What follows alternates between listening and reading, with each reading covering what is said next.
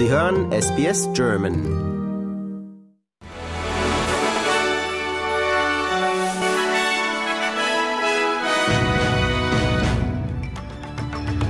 Sie hören den SBS German Newsflash an diesem Dienstag, den 12. Dezember. Mein Name ist Benjamin Kantak.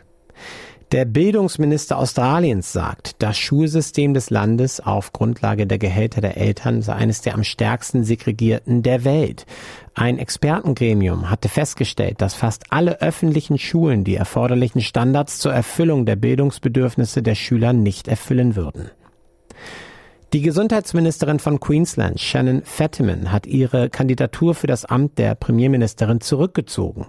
Der stellvertretende Premierminister Stephen Miles wird voraussichtlich die Position übernehmen. Dies erfolgte, nachdem eine Vereinbarung zwischen Miles und dem Schatzmeister von Queensland, Cameron Dick, getroffen wurde, der voraussichtlich die Position des stellvertretenden Premiers übernehmen werde.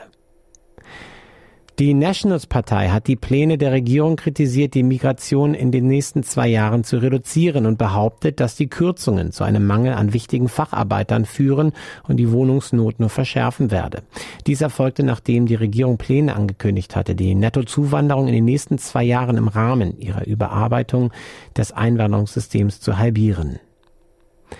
Das Weiße Haus äußert Bedenken über Berichte, dass Israel im Oktober während einer Militäroperation im südlichen Libanon weißes Phosphor verwendet haben soll. Die Berichte, die am Montag in der Washington Post veröffentlicht wurden, behaupten, dass die Phosphormunition von den USA an Israel geliefert wurde.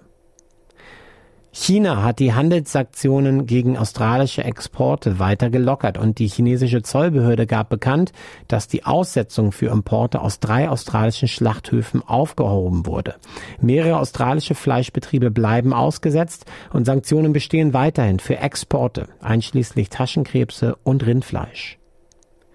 Australien hat sich einer Gruppe von Ländern, darunter die Vereinigten Staaten, das Vereinigte Königreich, Kanada und Japan angeschlossen, um auf dem Klimagipfel COP28 eine stärkere Maßnahme gegen fossile Brennstoffe zu fordern. Die Gruppe sagte, dass die aktuellen Vorschläge nicht ausreichen, nachdem der Abschied von fossilen Brennstoffen, die von vielen Ländern gefordert wurden, aus dem neuesten Entwurf des Klimaabkommens gestrichen wurde.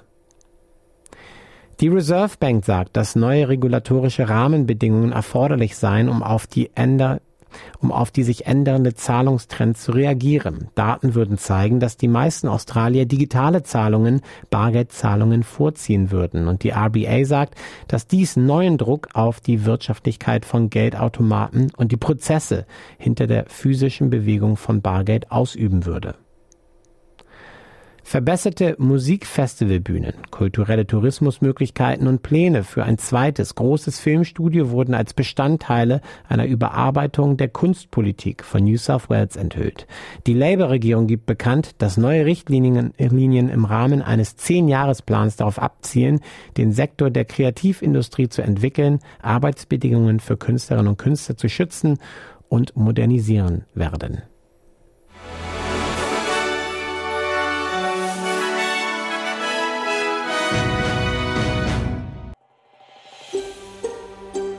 Lust auf weitere Interviews und Geschichten? Uns gibt's auf allen großen Podcast-Plattformen wie Apple, Google und Spotify.